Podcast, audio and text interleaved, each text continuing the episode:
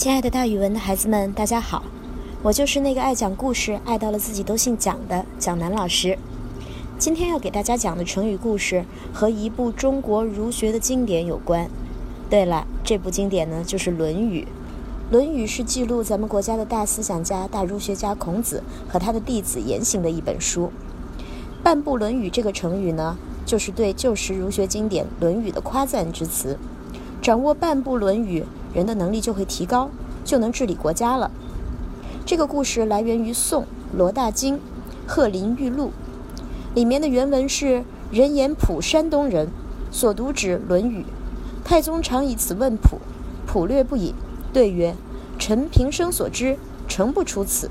昔以其半辅太祖定天下，今欲以其半辅陛下治太平。’这个叫普的人真的好厉害呀！”他说他一辈子只读过一部《论语》而已，而且好像用半部《论语》就能干成好多事儿。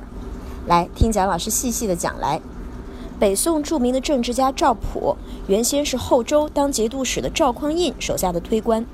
公元九百六十年，赵匡胤率军北上，部队到达陈桥的时候，赵普就为赵匡胤出谋划策了：“你要发动兵变呀，大人！”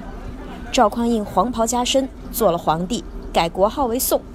史称宋太祖，瞧，赵普协助他当上了皇上。接着，赵普又辅佐宋太祖东征西讨，统一了全国。再后来呢，宋太祖任命他为宰相。宋太祖死后，他的弟弟赵匡胤继位，史称宋太宗。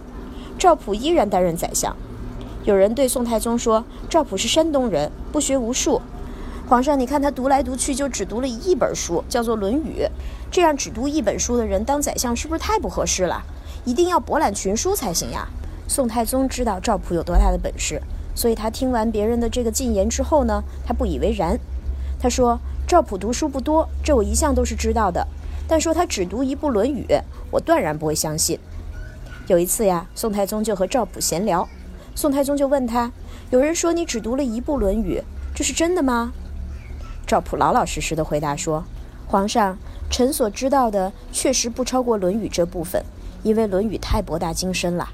过去臣以半部《论语》辅助太祖平定天下，现在臣用半部《论语》辅助陛下，也天下太平。”后来赵普因为年老体衰病逝了，家人打开他的书箱子，果然里面只有一部《论语》。孩子们，你们相信吗？所以这个成语慢慢就流传了下来。一方面是对《论语》的夸赞，另外一方面呢，也说赵普读书精深，完全领会了《论语》的意思，而且自如的运用，辅佐两任的皇帝，平定天下，并让天下太平。孩子们，你们的小学课本里边、初中课本里边都会有《论语》的内容，所以大家要知道，这是一本非常伟大的书，一定要在老师的帮助下好好的理解哦。咱们大语文的孩子在五年级的时候也会学到孔子和他的一些弟子的故事。好，那今天的成语故事就讲到这儿，咱们明天再见。